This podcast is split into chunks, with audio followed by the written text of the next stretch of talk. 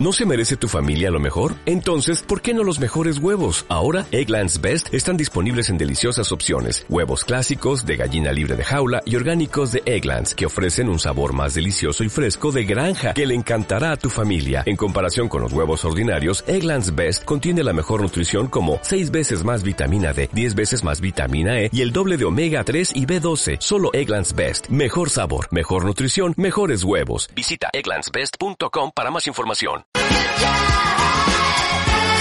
Bueno, se viven momentos críticos en la Argentina. Decíamos el dólar a 3.36, ahora decimos el dólar blue a 3.38, a 39 minutos de la una de la tarde. También subió la temperatura, sube todo. La hora, el dólar y la temperatura 18 grados 8 décimas de temperatura. Momentos críticos porque la presión viene por todos lados de los mercados, es decir, todos los que hacemos transacciones en la vida real, no solo los mercados financieros, y también de la calle. gobierno presionado desde ese exterior, pero también presionado dentro de su interna. Eh, mientras tanto, el gobierno que ayer empezó a abrirle la puertita a la oposición. Lo escuchamos a Axel Kisilov. Me parece que quienes no tuvieron ni me parece que quienes no tuvieron ni pandemia ni guerra y así todos rompieron todo. Me parece que hoy deberían tener un poco más de humildad. Nadie dice que tienen que hacer ellos a veces nos dicen barbaridades a nosotros. Yo no quiero decir ninguna barbaridad. Solamente le, le pido respeto a un pueblo que sufrió sus políticas. Solamente les pido conciencia y responsabilidad cuando se ponen a hablar desde la tele. Y solamente les pido coherencia cuando vienen a decir que van a hacer exactamente lo contrario que hicieron cuando tuvieron la oportunidad. Simplemente eso. No pido más, nada más que eso. Nosotros no somos ni del odio, ni de la agresión, ni de la violencia. Pero creemos que la única verdad es la realidad y cuatro años vivimos de esa desgracia. y hoy necesitamos ayuda, también de nuestra oposición. Así que eso es simplemente lo que venimos a pedir. Bueno, la palabra ayuda en boca de Axel Kisilov, de ayuda de la oposición, en boca de Axel Kisilov, una novedad política en medio de una crisis que se hace cada vez más acuciante. Un pedido de ayuda muy particular, ¿no? Porque primero hay cascotazos a la oposición y después se le pide eso. En la calle ayer Juan Grabois habló, es interesante porque durante el día el líder de los movimientos de trabajadores excluidos en eh, la, marcha que encabezaba, se expresó, lo escuchamos en todos lados, vamos a, refrescar esas afirmaciones muy encendidas, muy atípicas en este contexto. Entonces, Alberto, que por lo menos no esté abajo de la línea de indigencia. Mirá lo que llegamos a pedirte que no haya extrema pobreza en uno de los países más ricos del mundo. Que todo el mundo tenga arriba de la canasta alimentaria. Si no hay para que salgamos de la pobreza, por lo menos que no haya indigentes. Es una cosa tan elemental que yo no entiendo por qué no se dan cuenta que no es política la puta madre. Es obvio te pusimos ahí? ¿Para que haya menos pobreza? No para que haya más. Es matemática, hermano. Queremos que haya menos pobreza, no que haya más pobreza. Y si no te gusta el salario universal, inventa otra cosa. Trae una propuesta mejor. No nos vayas a decir que hay que calmar a los mercados. Vení y calmarlo a nosotros. Porque vamos a hacer 5 mil, 200 mil, no sé cuánto. Pero hay algunos gauchos acá y algunas gauchas acá para que nos siga este. Bueno, ahí Grabois dejar nuestra sangre en la calle en un clima de tanta urgencia y tanta estrés social ese concepto es preocupante. De todas maneras, esas manifestaciones son manifestaciones bajo enorme control y hay una lectura política a partir de versiones que vienen desde el oficialismo que Grabois también sale con ese nivel de, discurso encendido, no porque recibe indicaciones para hacerlo, pero sí está claro que no recibe indicaciones para frenarse, para este, controlarse por el momento.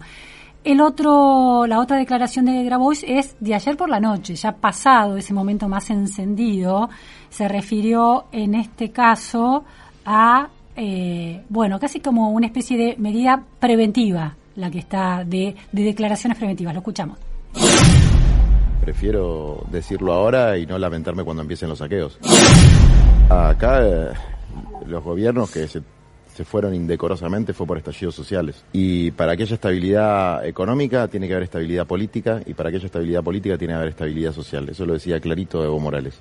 No hay forma de que haya estabilidad política y económica si no hay estabilidad social y no hay forma de que haya estabilidad social con estos niveles crecientes de pobreza y la falta de reacción con medidas sociales por parte del gobierno, con este argumento bien estilo Margaret Thatcher, que decía no hay otro camino. ¿Cómo que no hay otro camino? ¿Cuántos millones de dólares hay en las silobolsas? Bueno, la idea de los silobolsas, ¿no? De que esos dólares no son de los productores, sino que son del Estado. Y mientras tanto, ayer el presidente Alberto Fernández en el barrio Isla Maciel de Dock Sud con el ministro de Vivienda Jorge Ferraresi decía esto como un ejemplo casi del aislamiento de un presidente que no está registrando, por lo menos en sus declaraciones públicas, los niveles de incertidumbre. ¿Saben cuál es mi mejor anhelo? No es ser el mejor presidente de la Argentina, es ser el presidente del mejor país del mundo. Eso es lo que sueño. Eso es lo que sueño. Eso es lo que sueño. Obviamente sé que tengo que poner todo mi esfuerzo como presidente como día a día lo pongo. Y tengo que luchar contra los que especulan, contra los que hacen las cosas más difíciles, todos los conocemos. No dediquemos mucho tiempo porque después los diarios se dedican a eso y no se dedican a todo esto, a todo lo que están trabajando, a todo lo que estamos construyendo, a los que están recibiendo un crédito y empiezan a construir su casa mañana. Que eso, esa es la Argentina que verdaderamente se está moviendo día a día. Así que muy feliz de estar acá, muy feliz de que estamos cumpliendo nuestra promesa. Para los que están preocupados, quiero que sepan todos, ni la obra pública ni la vivienda se va a paralizar por nada. Bueno, por nada, dice el presidente, el tema central es el financiamiento en este proceso de crisis este, económica realmente preocupante. Estamos en comunicación telefónica con Sheila Vilker, analista política, directora de 3.0. Muchas gracias, Sheila, por estar hoy en la Pregunta Sin Fin. No, gracias a vos, un placer.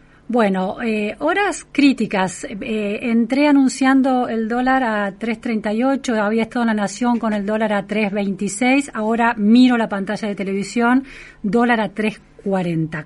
¿Cómo ves este escenario económico, político? ¿Cuáles son, ¿Cuál es tu lectura hoy con, estos niveles de urgencia? Mira, la, escena es una, escena donde la, crisis económica eh, está claramente acelerando y eso de alguna manera también acelera o, es parte de esta, de esta, de esta aceleración de la crisis política con, digo, recién escuchábamos las declaraciones de Boyce, con una escena que en lo social también es es muy, muy, muy comprometida. Entonces, los tres planos, el económico, el social, el político, están en, yo te diría, en, una zona muy cerca, muy cerca del caos, y lo que vos estás viendo es una escena donde no pareciera haber Simón, ¿no? Ayer el presidente, digo, escuchábamos declaraciones que más bien, yo te diría, por un lado lindan la, la, negación, ¿no? Digamos, esto por un lado. Por otro lado, dijo también eh, que, que, él no puede liderar porque liderar sería contra Cristina y él no está dispuesto a hacer eso. Es decir, no puede liderar.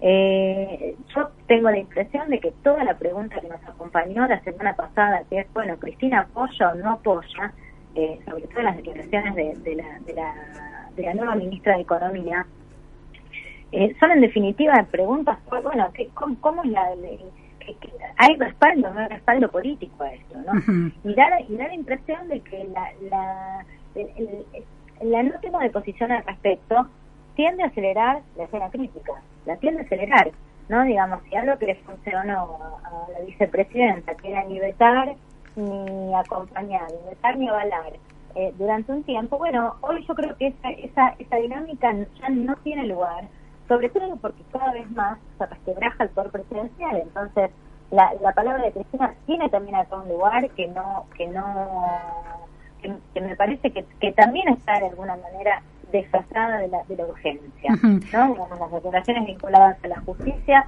es un modo también de divorciarse de esta escena, de esta escena tan, tan tan dramática. Claro, claro, sí, sí, eh, eh, otro tipo de negación de la realidad muy centrada en sus propios intereses, pero negando la realidad. Ahora, eh, una de los, eh, cuando sucede la renuncia del entonces ministro de Economía, Martín Guzmán, eh, y después asume Silvina Batakis, la hubo el día en que Cristina Kirchner hace ese discurso tan virulento y tan denigratorio también de la figura presidencial, ¿no?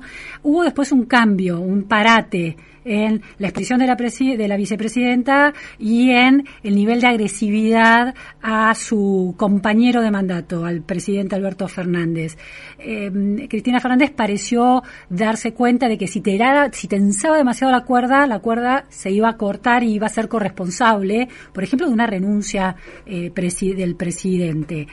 Eh, entonces, lo que está sucediendo ahora demuestra que tampoco alcanza esa presidencia que se retire y se llame a silencio. Es necesario que intervenga, pero que intervenga de una manera constructiva apoyando medidas de gobierno.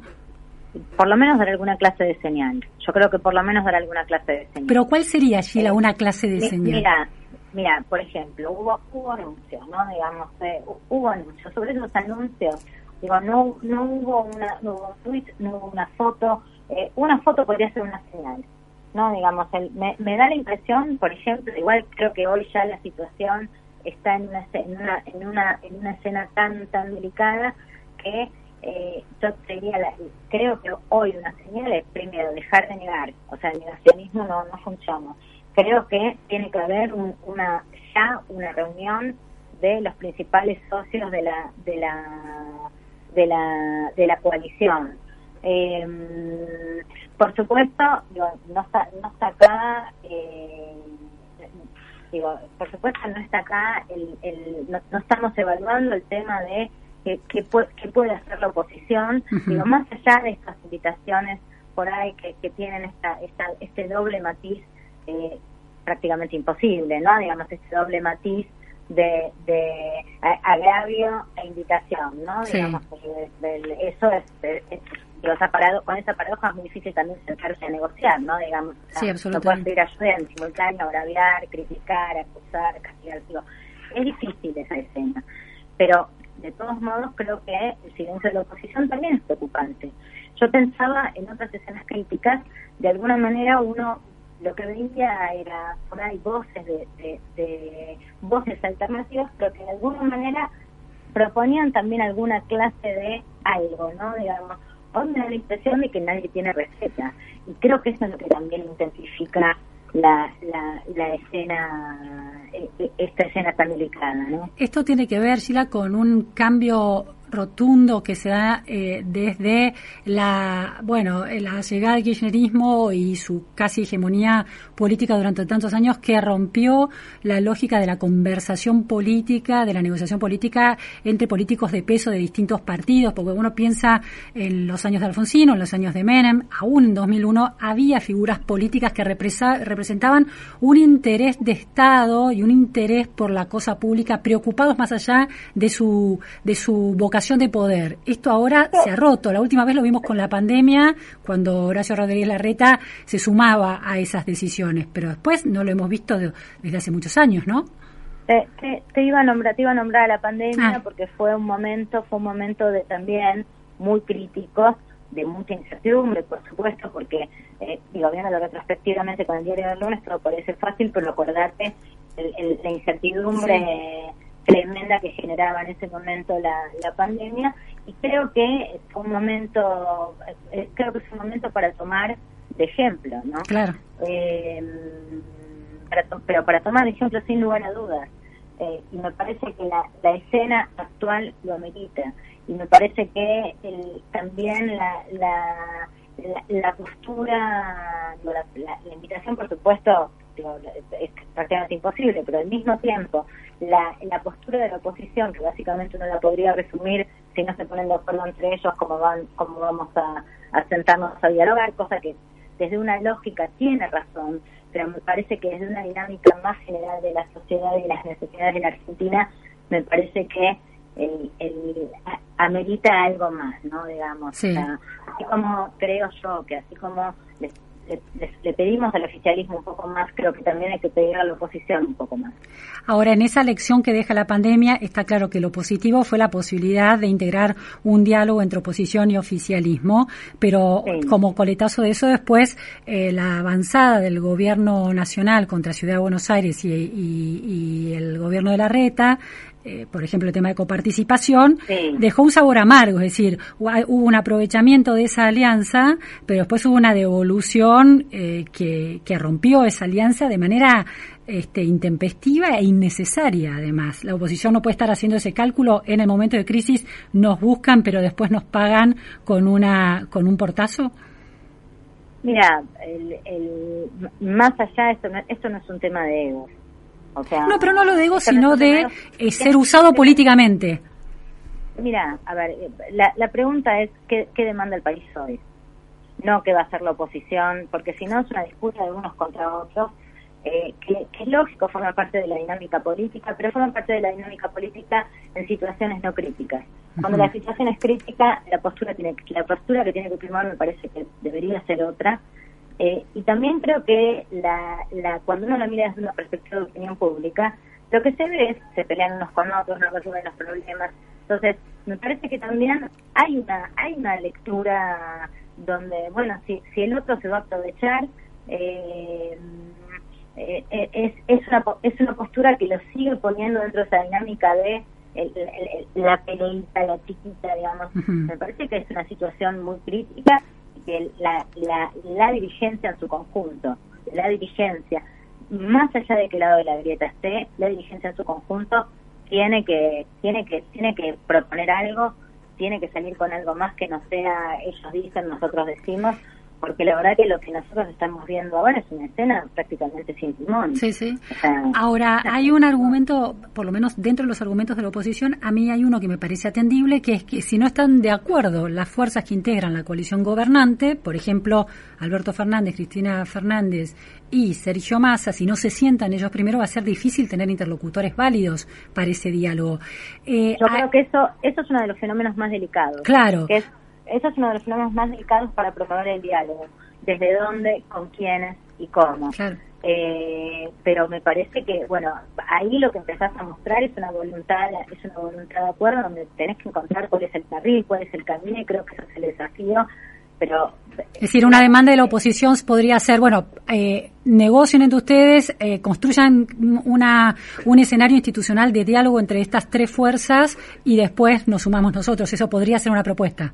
Sí, y te, y te diría, digo, se, juntaron tantas veces para sacar, digo, se pusieron de acuerdo, después se pusieron, digo, para, para sacar comunicados conjuntos, digo, ¿cuál es la postura de la oposición en este caso? ¿No? Digamos, hay, hay, hay acuerdo entre los principales dirigentes porque también tienen un problema de que cuál es, cuál es el líder que ordena la oposición hay, hay, hay concordancia ahí respecto de cuál es. Claro, ellos también, tiene, el, oficialismo tiene que trabajar su, su eh, cohesión, pero la oposición para ir a negociar también.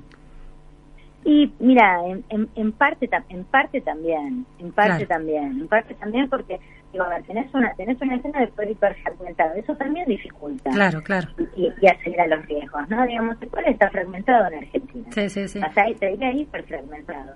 Última, sí, te, planteo una última cuestión, Sheila. Eh, eh, una de las versiones que corren es otra vez la imagen de Sergio Massa como una especie de hiperjefe de gabinete, eh, copando la parada del poder, pero esta vez, como la crisis es más acuciante, empieza a hablarse de mayor chance de que eso suceda. ¿Podría ser una salida política? Mira, es, es a ver, sí, a ver, yo, yo te voy a decir esto. Desde hace unos días lo que hay son eh, rumores, sobre informaciones, versiones dobles. También la figura de la figura de la jefatura de gabinete aparece como no solo no solo suena el nombre de Sergio Massa que podría ser una, opción interesante, sino también la, la, idea de que la jefatura de gabinete sea una prenda eh, para una, prenda de unidad para la oposición. O sea, se ha escuchado, se ha leído, se ha dicho, se ha rumoreado todo todo tipo de todo tipo de eh, de, de, de, ideas, de, situaciones, de, cosas que circulan. Yo lo que creo es que eso lo que hace es abona aún más a este clima mm. eh, cada vez más encarecido. Digo, por eso te decía, acá hace falta alguna clase de señal y yo creo que la primera señal la tiene que dar el oficialismo con una, con una foto hoy en principio conjunto de comprensión de la situación de los tres principales socios.